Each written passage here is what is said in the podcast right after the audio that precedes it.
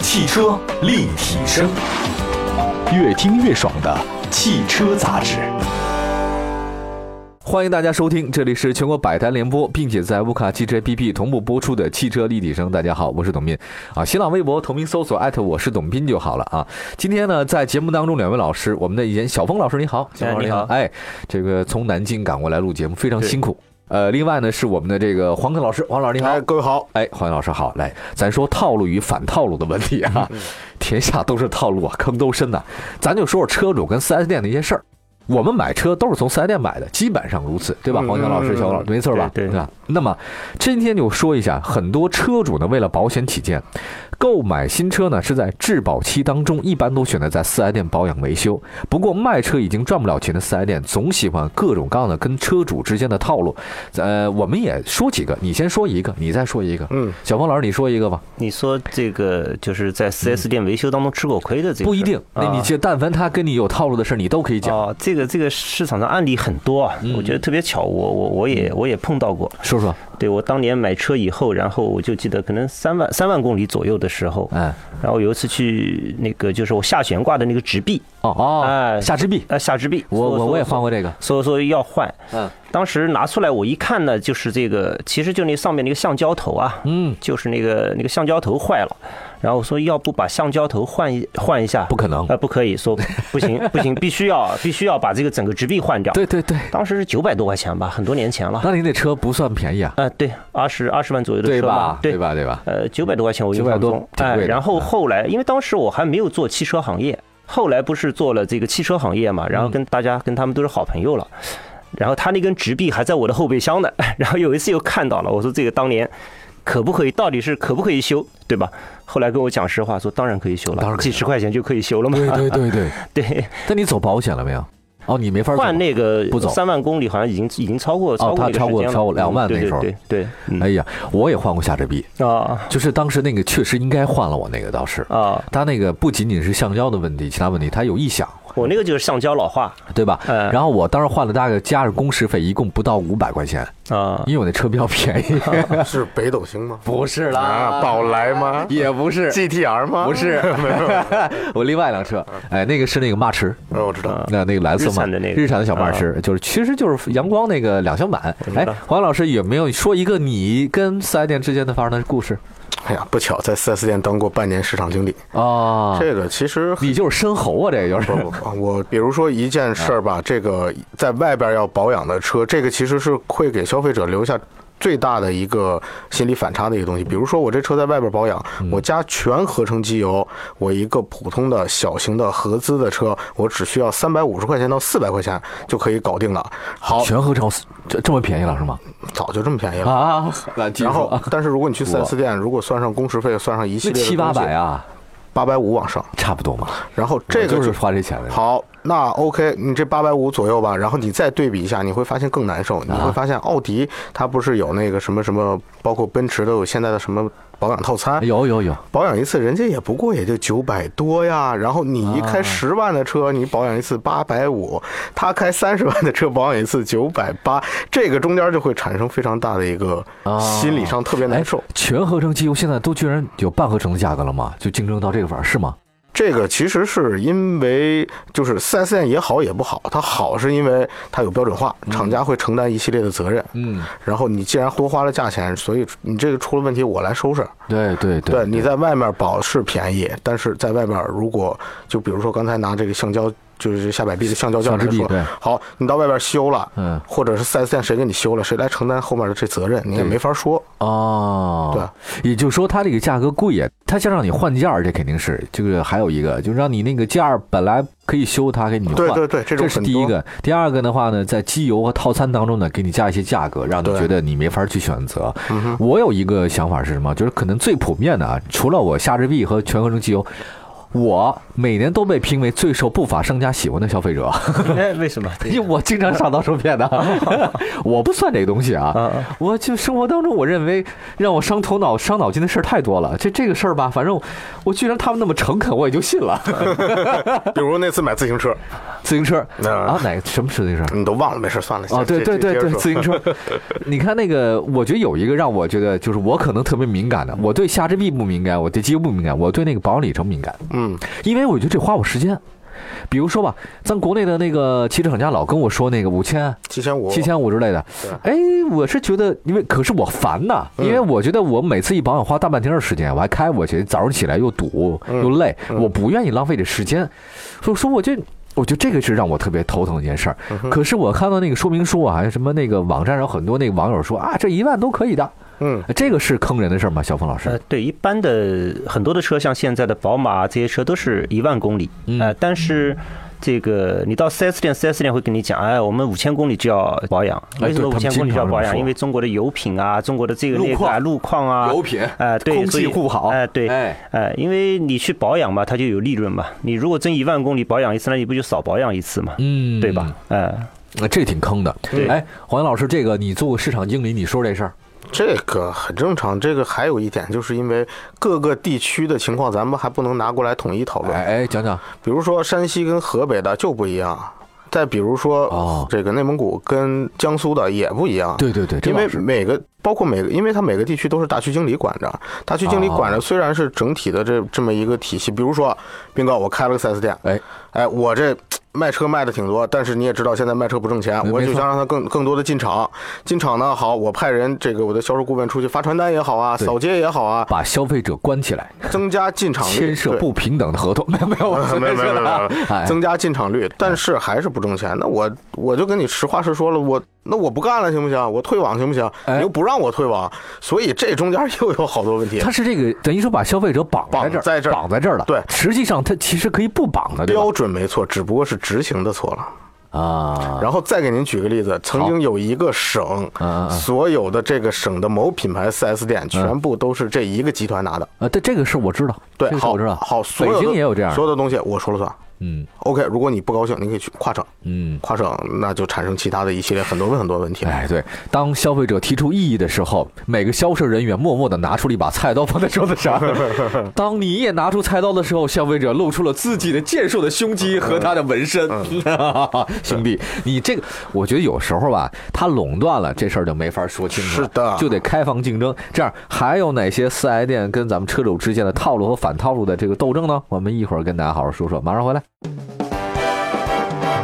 欢迎您来到汽车立体声，听我们聊聊汽车的那些事儿。我们的话题啊，始于车而不止于车，逗您一乐也是我们最大的乐事儿。如果您有任何的想法和问题，请随时给我们留言，参与互动，赢得大奖。呃，今天的汽车立体声呢，跟大家说一说非常好玩的事情啊。这个以我多年上当被骗的经历，还有两位这个资深媒体人的这种从业经历呢，跟大家说说，这到底这个车主跟四 S 店之间发生过哪些爱恨纠缠，对吧？嗯都能写一本啼笑姻缘了。那个小峰老师，你刚才说了一个，就是你那个下肢臂换换换件儿这事儿。对，啊，我刚才说了一个保养里程的事儿，王强老师呢说了一个嗯机油，嗯机油的一个事情啊，还有一个就我觉得就是，但是大家你看都我们都知道四 S 店可能跟我们这么坑，但是为什么我们还离不开他们呢？我们还要提升我们的自己的专业度嘛。就你哦买车了，你要对车有了解。这个有道理。哎，就包括嗯我没有做汽车行业是之前，因为买车都拿了一个汽车说明书嘛，使用手册，对对对对吧？两大本，之前从来没有翻 开过。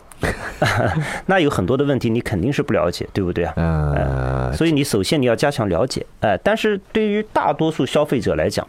他是没有精力或者没有兴趣仔仔细细的研究的这个，那也有一个好的办法。什么办法？我后来我就是这么做的，哎，比如说向身边很专业的人士请教。哎我那时候你知道我经常问谁吗？为什问我们单位的车队的那个驾驶员。哦，哎因为他们常年跟车打交道，他大约知道，哎呦，我开到三万公里，你这个轮胎要换了哦啊、但是我其实我到可能我到两万公里的时候，4S 店就跟我讲，你这个轮胎最好要换啊。我那都很久了，哎对吧哎啊？对，大概这个意思，跟讲对懂的人了解。对对对对对，给你一多些交流专业的建议，哎、嗯，这点很有意思。这个是最省心的一个办法。你知道那天我碰到一个有意思的人啊，这个人呢叫王文旺，他呢是河北人，然后呢，最近的一段时间呢，他在中国国内搞了第一个自己的民间博物馆，以他的名字命名叫文望阁，就是那个木作博物馆。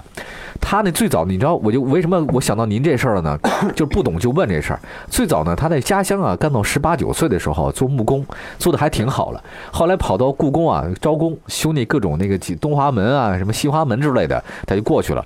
当然过去之后呢，这个他就觉得我我十十八九岁，我但是干木匠活儿我也干了五六年了哈，从小就摸这个锤子这锯子，我觉得没什么太大问题，不就修个门嘛，不就修个箱子嘛，有什么难的？这时候那故宫那个老师傅跟他说：“好了，你把那个柜子修修吧哈。”呃，那故宫有很多那个大件儿的物品是没有到台湾故宫的，搬不走嘛。搬不走的，所以他就就大的木座都在咱们现在的故宫博物院里面。他想这有什么难的？结果王馆长就老王，他花了大概得有半个小时没把那柜子开开，嗯，他不知道怎么开。然后呢，哎呦，他汗都下来了，直接呢就问这些老师傅们，一个一个问，一个一个问。老师傅说：“那你给我打点水吧，泡个茶呀，卷个破盖卷儿，递根烟什么的。”哎，最后呢，他花了很长的一段时间，花了两三年的时间，他说：“我不懂就问，我不懂就呃就问人家，哎，你这个是怎么怎么弄的这花儿啊？哎，你这箱子怎么给锯成这样呢？你是怎么画这线的？”他问了三年，三年这三年他过的，每天给老师傅叠被子。给老师傅打饭，给老师傅打伞，给老师傅洗脚， 这日子过的就像您所说的，他就不懂就问，问成了现在的一个大专家。家里的这个资产好几千万啊，自己做一个民间博物馆啊，那个黄花梨的家具海了去了，所以我觉得不懂就问是特别好的一个办法。黄洋老师刚才他说了一个，就是问老师傅，这个能让我们少上当受点骗。哎嗯，你有什么办法能对付消费者？不是对付 对付消到底对付谁？四四 S 店四 S 店，呃，我一不小心露出了我的本质，四 S 店。这个其实、其实我觉得改变心态吧，哎嗯我觉得很多事儿都是改变心态，你会解决很多很多很多不必要的麻烦。是是是，怎么改？比如说哎，我真见过有人就因为这五十块钱所纠结了一个到底是去外边保养还是在屋里保养的事儿，没必要啊。 哦，你改变自己的心态，比如说，现在目前的市场中的同类的竞品对手有非常多，只不过你可能眼光没有着于这一点上。比如说，网络上有某某养车网，哎然后已经发展了是中国最大的，现在十多年了吧。然后还有你本地的修车手艺非常好的修车行，嗯哼对，汽修厂。我觉得啊哎，我在我个人感觉来说，你不妨都可以去尝试，哦，因为有道理。人生本来汽车就它就是一个代步工具对对而对已。对对嗯然后所谓有人说什么撑场面，我要面子，撑场面这个词本身就撑起来的场面嘛，所以就有点啼笑皆非的感觉。嗯然后有道理你本身这么多年，你你你不外乎就是用一工具，你你比如买一苹果手机，你去专卖店修也好，你可以也可以试试。我的苹果手机就是在苹果店买的， 对，哎，真的不是苹果手机那个苹果店。嗯，我、您继续说，我就对不对说我的事儿，我我贪小便宜啊！来 来来，哎，我的意思是，就是其实，呃，现在各行各业都在快速的发展，然后有了竞你争，可以尝试一下有了竞争之后，自然就会。那当然，你得有自己的甄别能力啊，一定的基础甄别能力之后再去尝试，嗯不能人家跟进来忽悠你。哎，这 4S 店的怎么样怎么样？你看我们这个更好更好。你的意见其实就是大家呢。多尝试一下不同的保养的方式方法。第二个也，但是你也不要为了一些块八毛的钱呢，去太去精打细算，那个时候反而被别人给对，误解套路的可能性更被套路高深了一些。对，然后还有一点就是，呃，最近这个这个这个这个，就一一贯以来接触的这一系列问题之后，其实可能不要那么的，就是觉得，哎，这个人是不是要坑我？哎，那个这个是不是坑了我？嗯拿着保养的说明书，这机油是不是坑了我多少钱？这个哪儿哪儿是不是坑了我多少钱？啊，呃你也看不懂没人那么坏，也没人那么好。啊，对，不是所有人都憋着劲儿要害你，也不是所有人都憋着劲儿要捧你，变一下心态，其实是活着都很轻松。嗯，而一且你说你补充来，呃，四 S 店这个维修它是比外面贵一点，对呀对呀但是它贵呢也不是像外面讲的都是像四儿子店啊，或者这个黑心店啊，也不是这个概念。对，我觉得两方面吧。好，一个呢，四 S 店因为它是某一个品牌，在某一个品牌的这个这个维修上面，它肯定是比外面那种杂七杂八的那种综合维修的那种维修店要更专业。这倒是对吧？哦是，嗯另为外一个，它的这个店面 成本啊、人员成本、管理成本啊，各方面的成本很贵的 肯，定比外面高一点，对吧？嗯对，还有一个最重要的原因，其实我们之前也提到了一点点啊，就是 4S 店现在因为售前就是卖车这个环节，你能想象吗？可能一保守估计一半以上的 4S 店现在卖车卖一台是亏一台，这个、这个是，对吧嗯？那我怎么活下去？所以我的售后的利润必须得保证。嗯嗯，所以以就综合这些原因，就是4 S 店总的来讲要比外面贵一点。嗯但是呢，呃，就某一个车型或者某一个品牌来讲嗯，它在这个品牌上面，它的专业度肯定是要比外面要稍微高一点的。嗯，嗯哎嗯明白，你这个说的还是非常有道理的哈。行，那关于这个大家关于四 S 店还有包括有哪些这个事情的话呢，我们跟大家也说一下吧，就是就是在你如果时间和你的空间还有包括你的这种各种方面不太允许的情况之下，我有一个跟很多修车师傅们一个不太一样的观点，就尽量去四 S 店。嗯，这个因为我没有那么多的时间去精打细算，对因为我觉得生活当中让我苦恼的事情已经很多了，对，这太多了，真的就是每天我被人骂呀，然后真的就在我做各种节目都被人骂，就被人怼啊，在微博上啊、微信啊、各种 blog 或者什么那种 BBS 上就说我，董明你说的真的好差，你昨天又怎么了？你今天又换搭档了，或者你今天怎么又有这个问题？我错一个字，我要扣五十块钱的。嗯但是你想想看，我做一档节目才多少钱？嗯我说错一个字儿，比如说给予还是给予，你这个我老搞不清楚啊。可是我不能因为我为了担心一个字或两个字说错，我不做这期节目了，这是咱不能这么干的。所以我就生活当中也是，你不能因为我这油耗是八个油还是七个油，你就不开这车了吧？所以我就想，没有那么多时间的朋友，您就可以去四 S 店去保养，但是要选择一下经销商，对吧？这个你要可以选择一点，或者你家里门口很有信誉的连锁的嗯大店也是可以的。但是如果你要有那么多时间，您就自己换机油。 那都行， 真的可以啊嗯对， 就跟我老爸一样 啊，对吧？在布达拉工体就换机油 了，哎，也可以嘛。对对，千里迢迢从北京备了一堆机油到那个地方去换，自己换去了，我觉得也是条汉子，我对爸。啊对吧？这也是可以的。哎，我就是我觉得关键这个没有一定之规，但是我也讲四 S 店它也是要经营的。你要说他想在那边要生活的好好的，他要要纳税，他要怎样，他也是需要大量的时间和精力让大家去，也得是诚信经营、童叟无欺才能够百年老店嘛，对吧？是是，对吧？哎，最后一一人一句话，来，你对于这些事儿该怎么说？小峰老师，对这今天这个话题，呃，就是我觉得到底在哪修车这事儿吧，还是一个是加强了解，找好定位，嗯，这哎个适度保养，呃，不要过度保养。对对对，哎，来、嗯那个黄老师，呃，我觉得多少有一些自己的甄别能力之后，然后呢，根据自己的需求，呃，具体情况具体办就 OK 了。嗯嗯嗯，对，我以后啊，真的如果可以的话，有这样的公司啊，咱开一个叫汽车管家业务。嗯，当你想保养车的时候，想卖想换的时候，你给他打一电话，他自己上门来为你做一切所有的事现情在，现在市场上已经有了，呃但不太成功。嗯，嗯，我我这确实不太成功，就是我知道，就是也有一些我曾经也想试验过这些东西，嗯但感觉我无法对他们产生信任。然后我觉得他们把我车开跑了就跑了。呃，别急，这个是、啊这个是未来十年的一个主要趋势啊，然后哦还会跟 4S 店绑起来的，你放心吧。还会的。行了，谢谢两位老师，谢谢小峰老师，也谢谢黄强老师。这里是汽车立体声，我是董斌，感谢大家收听我们今天这期节目。